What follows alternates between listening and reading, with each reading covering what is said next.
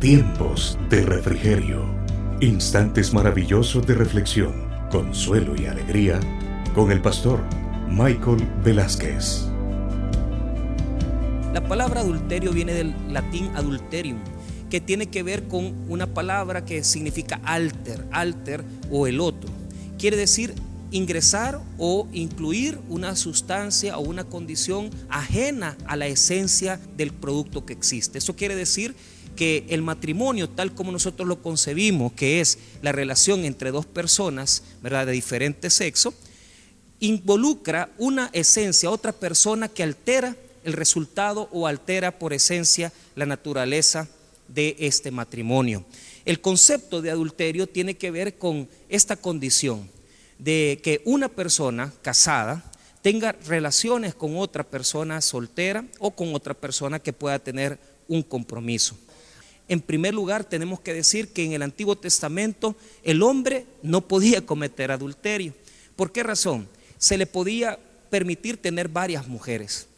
Aunque el libro de Génesis lo declara con toda esencia, ¿verdad? Y con todo fundamento en el capítulo 3 del Génesis, podemos ver un proceso donde los patriarcas, algunos tuvieron más de una mujer, los reyes también tuvieron más de una concubina. Por esa razón se consideraba que un hombre podía cometer adulterio solamente si se involucraba con una persona casada. Tenía que ser una mujer casada la que cometiera el adulterio para considerarse como tal.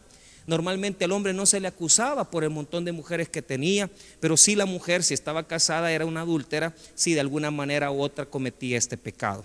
Ahora, estudiemos un poco acerca de lo que estamos hablando. El proceso de pandemia lo que ha provocado es varias situaciones. Primero, una situación dentro de las familias que ha provocado violencia, de violencia intrafamiliar. Esta situación ha asentado los problemas matrimoniales de tal manera que sabemos con toda certeza que hay parejas que en este proceso se han estado separando. Hay parejas que en este proceso de pandemia, en lugar de estar unidos, han tomado decisiones equivocadas. El concepto que vamos a trabajar ahora es poder evaluar algunas situaciones importantes acerca del por qué se da el adulterio y qué es el concepto que Dios tiene acerca de las consecuencias de esta situación. Por lo tanto, para poder estudiar este tema, vamos a utilizar el capítulo número 5 y vamos a utilizar parte del capítulo 6. Número 2, vamos a estar hablando de tres perspectivas diferentes. Primero, vamos a ver el adulterio visto desde lejos. Aquella persona que la ve, la examina, que no lo está practicando, solamente está viendo, lo está viendo como ejemplo. Luego vamos a ver la experiencia de aquel que está viviendo ya en adulterio, del que lo vive en la propia carne. Y por último, la evidencia de los textos versículo 15 al 22 de aquel que está casado y se le pasa por la mente el adulterar. Ahora, veamos en primer lugar la advertencia. En el capítulo 5, versículo número 3 en adelante, el texto de la palabra del Señor nos va a enseñar con toda claridad el adulterio visto de lejos. Primero, enseñándonos que comienza como miel y termina como amargura. Como referencia, quiero decir que la Biblia siempre va a referirse a la mujer, como la mujer que es una mujer extraña, como la mujer que es una mujer ajena, pero nosotros tenemos que aplicar estos textos, ya que fueron dichos en un concepto patriarcal, no se tomó en cuenta al hombre como adúltero. Tenemos que saber que tanto el hombre como la mujer pueden caer y podemos caer en esta situación. Entonces veamos la primera perspectiva. Si no lo has cometido, velo de lejos. Porque el principio de todo adulterio es dulce, pero el final es amargo. Y para todos los que ya de alguna manera tal vez han pasado por un proceso de estas crisis, saben verdaderamente que la amargura viene. Vea lo que dice el verso 3, porque los labios de la mujer extraña destilan miel y su paladar es más blando que el aceite. Dos elementos, miel y aceite. ¿Por qué? Porque son los más penetrantes. Todo tipo de adulterio todo tipo de relación adúltera se establece en un primer instante por esa connotación. Los antiguos no se fijaban en el cuerpo de la mujer, no podían verlo, no podían denotarlo, pero podían ver su rostro. Entonces ellos le ponían atención a los ojos y le ponían atención a los labios. Para un hebreo, para un judío, lo más esencial era ver su rostro. Si el rostro era hermoso, ellos deducían que también su físico era hermoso, pero las ropas no permitían ver el cuerpo como hoy. Entonces es importante. ¿Por qué razón? Porque verdaderamente el adulterio entra por los ojos.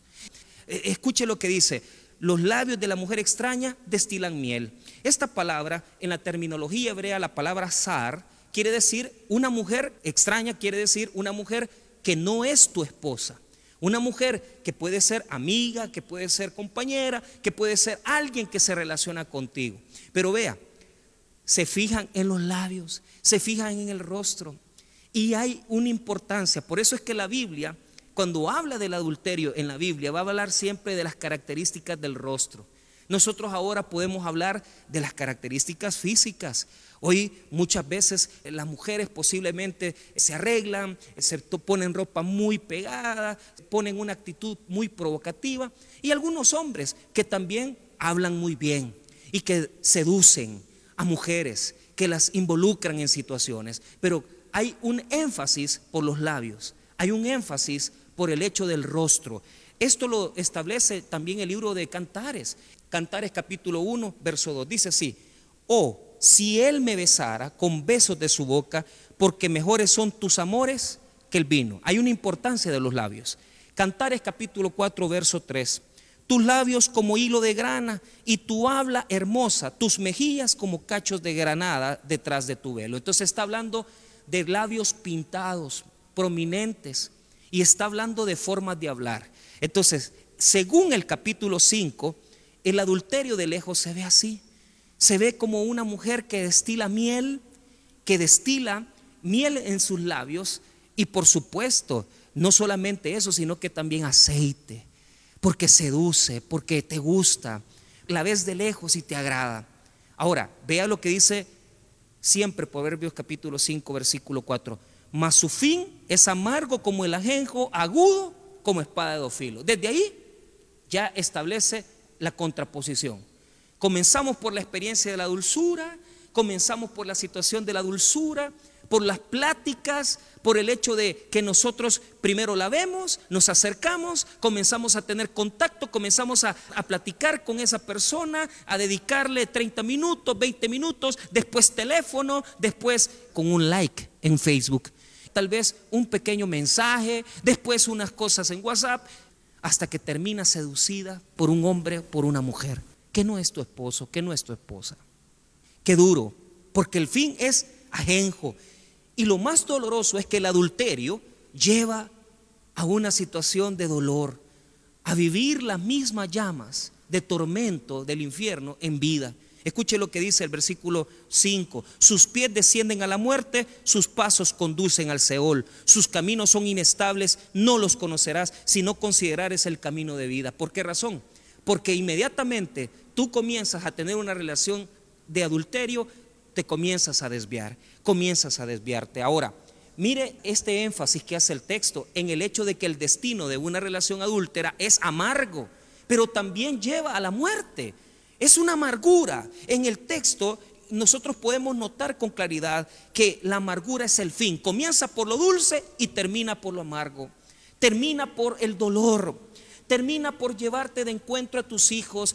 termina por hacerle daño a tu esposa, hacerle daño a las personas. Ocultas las situaciones. Utilizas personas para ocultar tus mentiras. Todo al principio, mientras está en oculto, es dulce, pero todo lo que se practica, cuando ya se revela, cuando ya se sabe, comienza a provocar dolor y comienza a provocar tristeza. Ahora que hemos visto esta expectativa, uno debería de decir, ¿para qué me voy a meter en este problema? ¿Para qué voy a comenzar a tener posiblemente una interacción, posiblemente una relación con una persona? Bueno, eso es lo que quisiera el proverbio que nosotros pensáramos. Eso es lo que quisiera Dios que nosotros hiciéramos, que nos detuviéramos. Pero no es así. ¿Sabe por qué? Porque después de esto, el texto nos va a hablar acerca de las consecuencias. Y aquí tenemos ya el adulterio vivido, el adulterio experimentado, el adulterio ya vivido en carne propia. Y mire, el adulterio vivido en carne propia nos va a llevar a cuatro consecuencias. ¿Y cuáles son esas cuatro consecuencias? ¿Por qué está hablando así el proverbista? Porque sabe, porque ha experimentado. Y mire, toda aquella persona que ha llevado su relación de matrimonio hasta convivir con otra persona, se va a dar cuenta que estas son las consecuencias más duras, más difíciles, y que el texto bíblico no miente. Veamos lo primero. Mire lo que dice Proverbios 5, versículo número 7 en adelante. Dice así, ahora pues hijos, oídme, y no os apartéis de las razones de mi boca.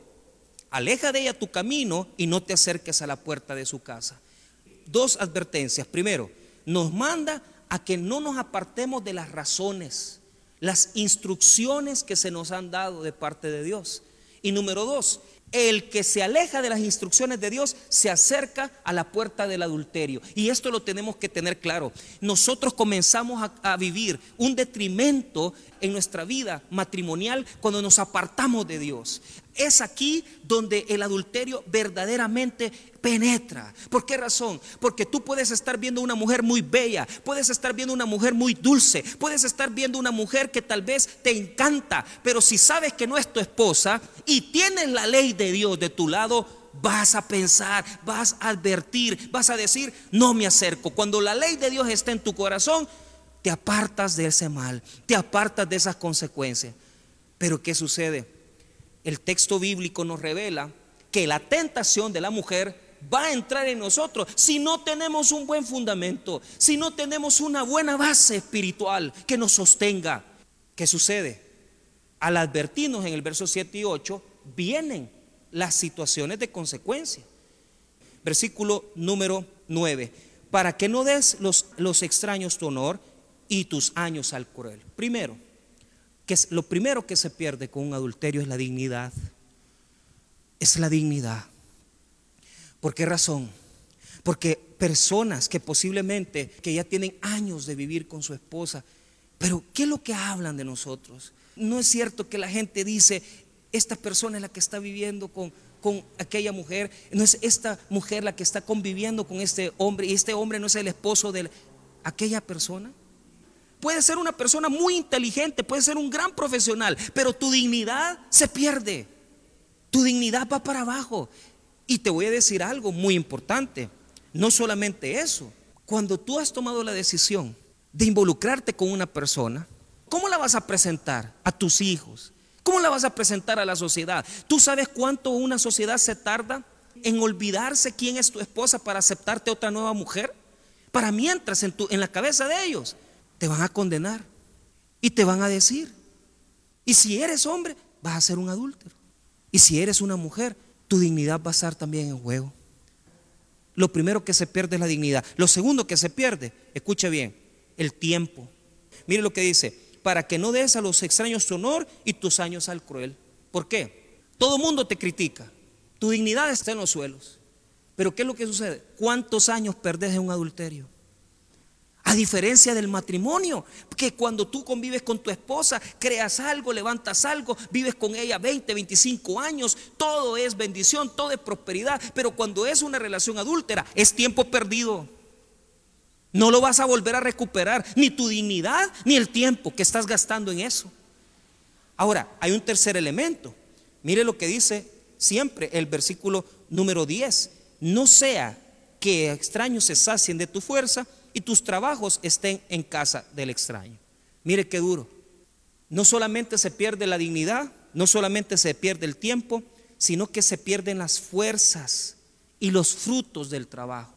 ¿Por qué razón? Estás trabajando, pero estás trabajando para otras personas. Todo lo que tú inviertes en eso, no lo vas a ver, no vas a ver los resultados. Y esto habla a aquellas personas que posiblemente ya están viviendo esta situación que tienen que estar con una cuota alimenticia fuera de su hogar y pagando esa cuota alimenticia y ese dinero podría ser de tus hijos, pero no es de tus hijos, es de otra casa, es de otra familia, de otras personas.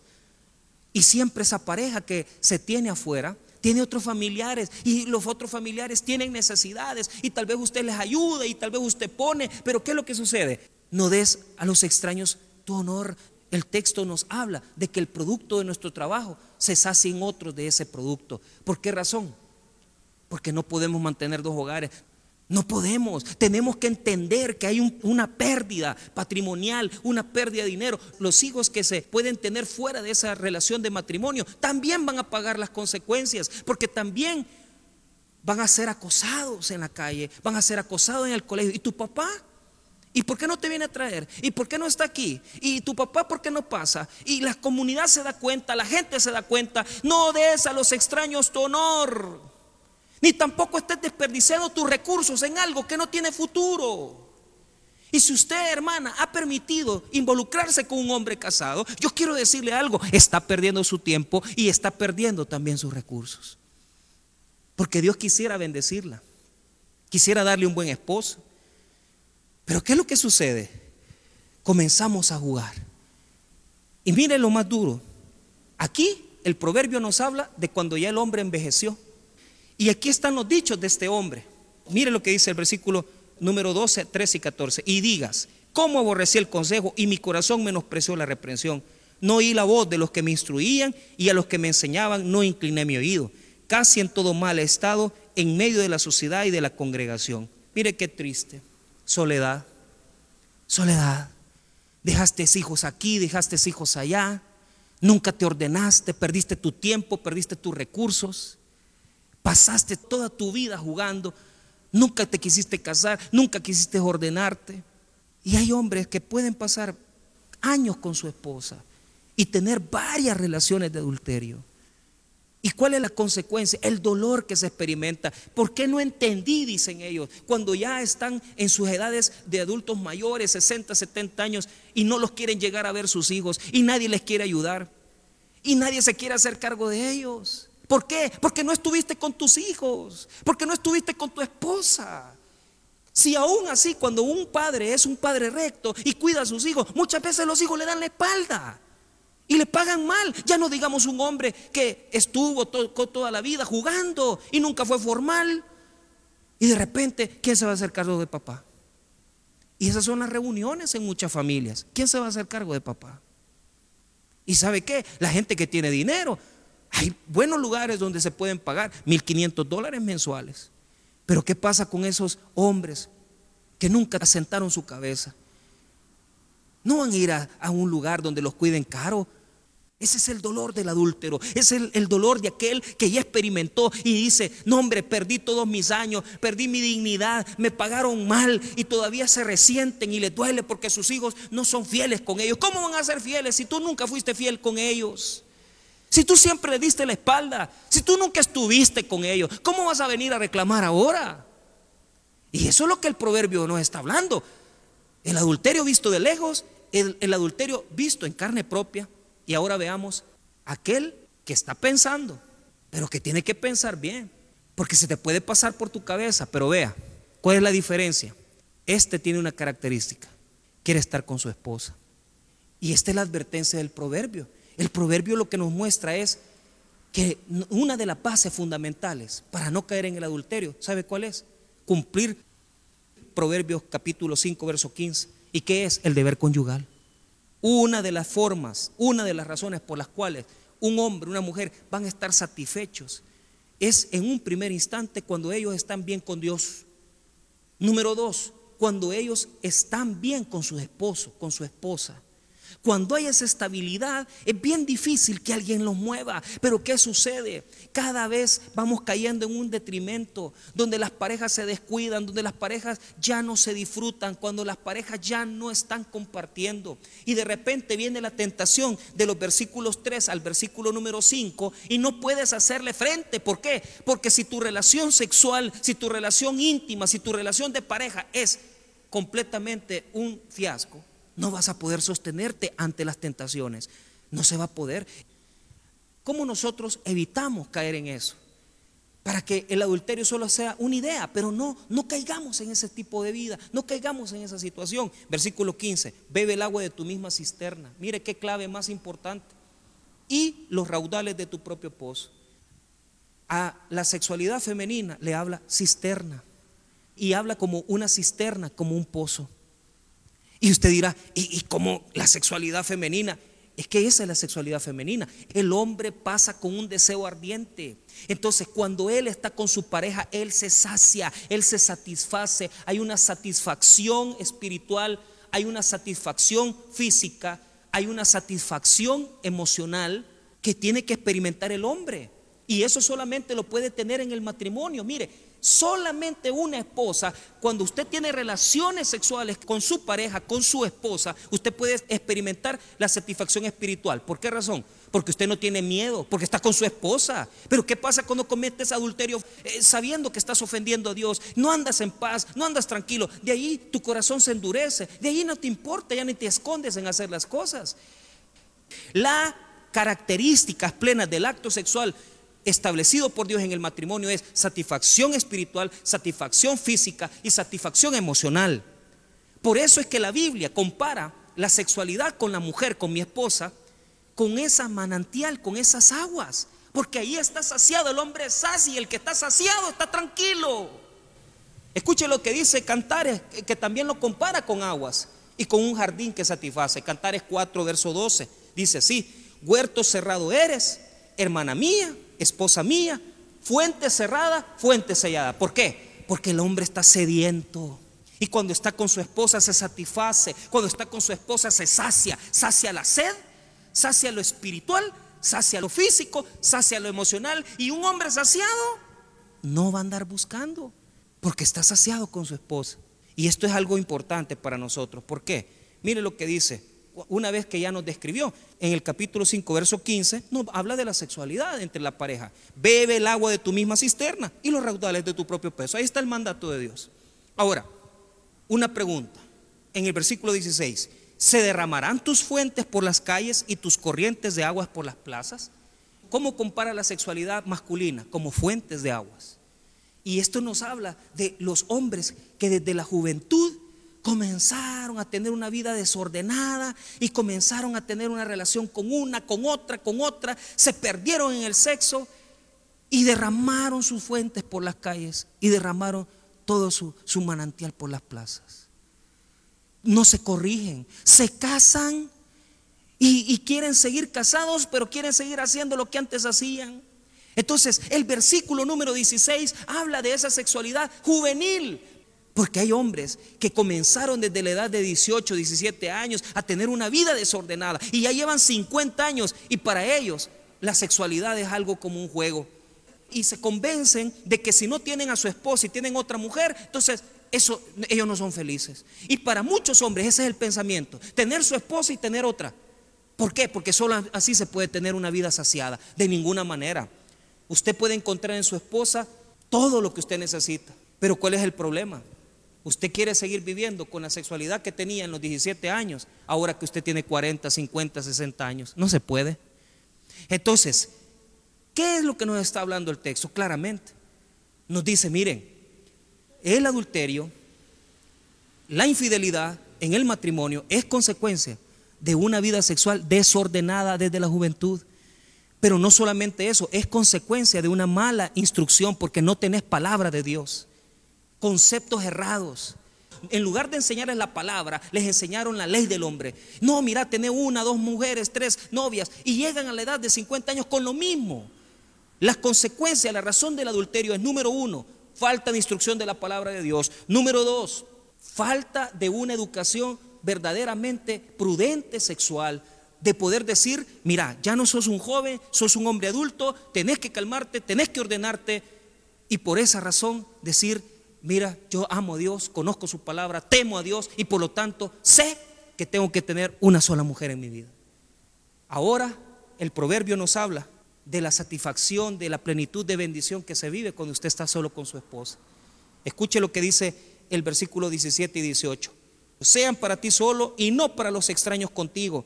Sea bendito tu manantial y alégrate con la mujer de tu juventud. Mire qué bonito.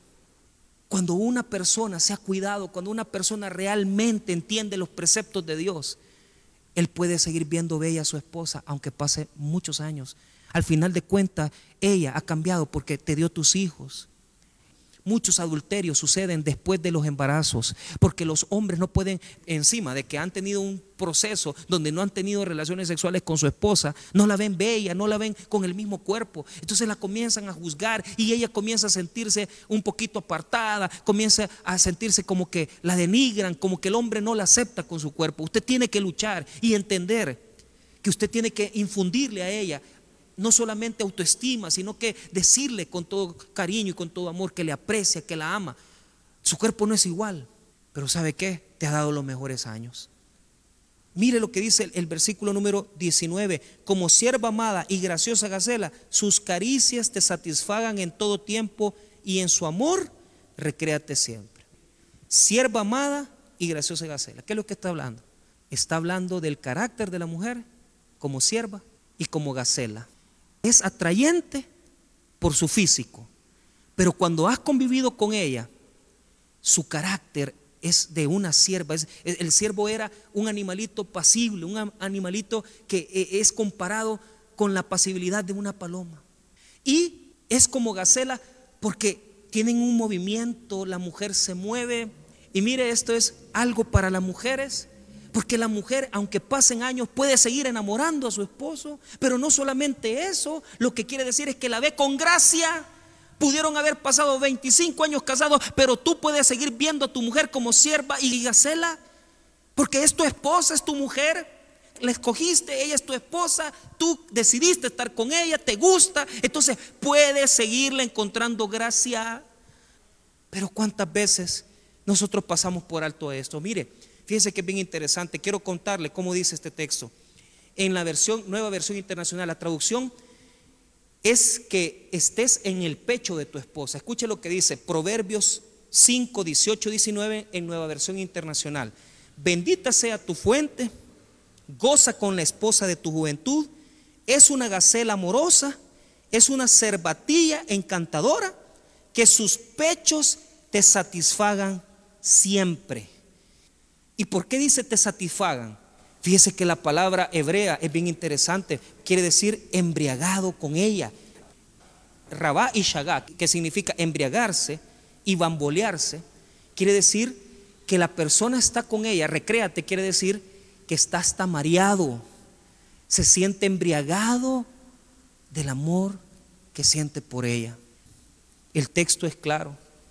Si una esposa constantemente se esfuerza por venir y agradarle a su esposo, y si un hombre se esfuerza por tener sus ojos en su esposa y seguir embriagado en sus amores, seguir embriagado en su seno, seguir embriagado en su cuerpo, seguir embriagado en su carácter, ese hombre va a estar con su esposa. Se le puede cruzar por la mente el adulterio, pero si teme a Dios y ama a su mujer, no se va a desviar del camino.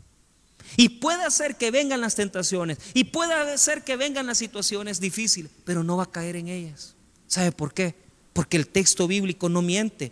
Y oiga lo que dice, como sierva amada y graciosa gacela, sus caricias te satisfagan en todo tiempo y en su amor recréate siempre. ¿Qué es lo que quiere decir esto? Quiere decir que una mujer tiene toda la capacidad de darte lo que tú necesitas. Tu situación espiritual, emocional, física. Pero no solamente eso, sea bendito tu manantial, dice el versículo número 18. ¿Y sabe por qué? La palabra Baruch en hebreo quiere decir que el, tener una relación con tu esposa dentro de tu familia, dentro del matrimonio, es una bendición. Es una bendición recrearte con ella, estar con ella. Por eso esa palabra recréate, ¿verdad? La palabra rabá y la palabra shagá en hebreo quiere decir eso. Quiere decir bambolearse, quiere decir estar hasta bobo por lo que tenemos con nuestra esposa, por lo que tenemos con nuestro esposo en la intimidad. Qué tremendo. ¿Por qué razón? El que tenga esto va a ser fuerte su matrimonio, va a ser fiel a su matrimonio. Y vamos a ir terminando. Mire lo que dice versículo 20. ¿Y por qué, hijo mío, andarás ciego con la mujer ajena y abrazarás el seno de la extraña? ¿Para qué? ¿Para qué vas a estar con otra mujer si tenés a tu esposa? Ahí está todo en ella. ¿Para qué vas a andar en el seno de la extraña? Ya en la traducción NBI dijimos que el seno de tu esposa es superior al de la mujer ajena. No hay nada ahí. ¿Sabe por qué? Con ella tú solamente tienes sexo.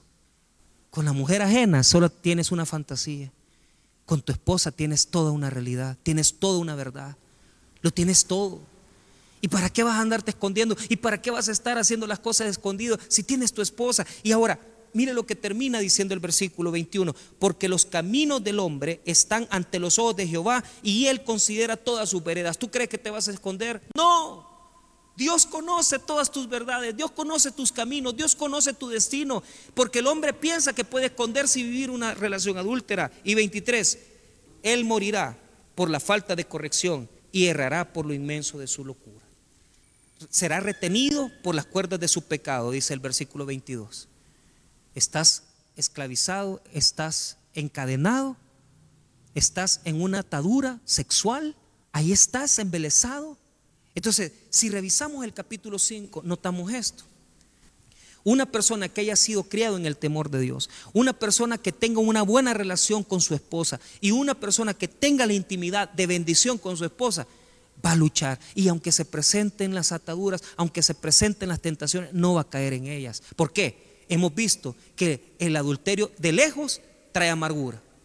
El, adulterio en carne propia nos lleva a tener un destino de tristeza. El hombre se queda pensando, ¿y por qué perdí tantos años en esto? Y hemos visto que un hombre casado que tiene una buena relación con Dios y que tiene una buena relación con su esposa y que tiene una satisfacción espiritual, emocional y física, se mantiene con su mujer. Puede pasarle por la cabeza el adulterio, pero no va a caer. Y entonces usted me preguntará, pastor, ¿por qué entonces cae la gente en esto? ¿Sabe por qué? Y ahora cerramos. Mire por qué lo es.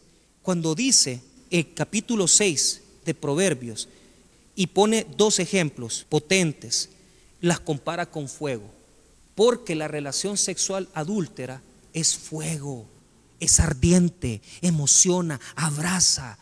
Y, la gente con tal de sentir esa vivencia, ese experimento, no va a querer soltar esa relación ilícita. Escuche lo que dice el 26, porque a causa de la mujer ramera el hombre es reducido a un bocado de pan y la mujer caza la preciosa alma del varón. ¿Tomará el hombre fuego en su seno sin que los, sus vestidos ardan? ¿Andará el hombre sobre brasas sin que sus pies se quemen? Mire qué interesante. La relación monógama se compara con fuentes de agua, pero la relación adúltera se compara con fuego. Y dice la pregunta, ¿Podrá andar una persona eh, carbones encendidos aquí en sus brazos sin quemarse? Es imposible, te vas a quemar. Vas a caer. Si jugás con la mujer, si jugás con una persona, si estás hablando con ella, si entró por los ojos, si comienzas a platicar, si comienzas a identificarte, vas a quemarte. ¿Y sabe qué? Eso es por un momento algo que abraza, algo que te gusta, pero ¿sabe lo más duro? Que las consecuencias son terribles. Y por eso el capítulo 6 termina diciendo, escuche lo que dice el verso 29, así es el que se llega a la mujer de su prójimo, no quedará impune ninguno que la tocara. No tienen en poco ladrón si hurta para saciar el apetito cuando tiene hambre, pero si es sorprendido pagará siete veces, entregará todo el haber de su casa, mas el que comete adulterio es falto de entendimiento, corrompe su alma el que tal hace. Hay una comparación con el ladrón que roba por hambre.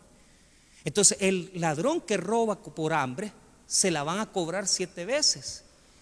La persona ha venido y tenía hambre y agarra algo robado. Pero cuando lo agarren, cuando lo descubran que ha robado, se va a quedar sin nada, va a quedar peor, porque tenía hambre y robó y va a quedar mal. Pero así es el adúltero. El adúltero va a perderlo todo. Aunque sabe, por eso es que dice, claramente el versículo 32, mas el que comete adulterio es falto de entendimiento. ¿Por qué? Porque es una locura. Si sabes que trae dolor, si sabes que trae tristeza, si sabes que trae consecuencias, entonces ¿para qué te vas a meter en eso? Pero ¿sabe cuál es la situación? Que aunque saben el dolor que ocasionan, que aunque saben la tristeza que ocasiona, lo siguen haciendo. Y por eso el, capítulo 6, versículo 33 dice, heridas y vergüenza hallará y su afrenta nunca será borrada. Heridas y vergüenza es lo que trae. Terminamos. Número uno, las razones del adulterio. Por el poco conocimiento de la palabra de Dios, por una mala relación con tu pareja, por no tener una intimidad sexual adecuada. ¿Qué es lo que nos dice el adulterio visto de lejos? Que trae amargura. ¿Qué dice aquel que ya vivió la experiencia? trae soledad al final de los años. Aquel que vive con su esposa y tiene con su esposa una buena convivencia y tiene con su esposa y la ve como sierva amada y graciosa Gacela. Tus caricias te satisfagan en todo tiempo y en su amor recréate, embriágate con ella. Disfruta con tu esposa. ¿Por qué? Porque hay unos que no van a permitir parar y van a querer seguir jugando con fuego, se van a quemar, se van a herir y lo único que van a traer es dolor, llanto y tristeza a sus familias. Este es un tiempo para reflexionar, para pensar y darnos cuenta que cuando nosotros cumplimos la palabra de Dios, siempre vamos a tener esta bendición de poder disfrutar con nuestro esposo, con nuestra esposa y poder estar saciados y satisfechos, porque sabemos que lo que más ha llenado nuestras vidas es Jesucristo.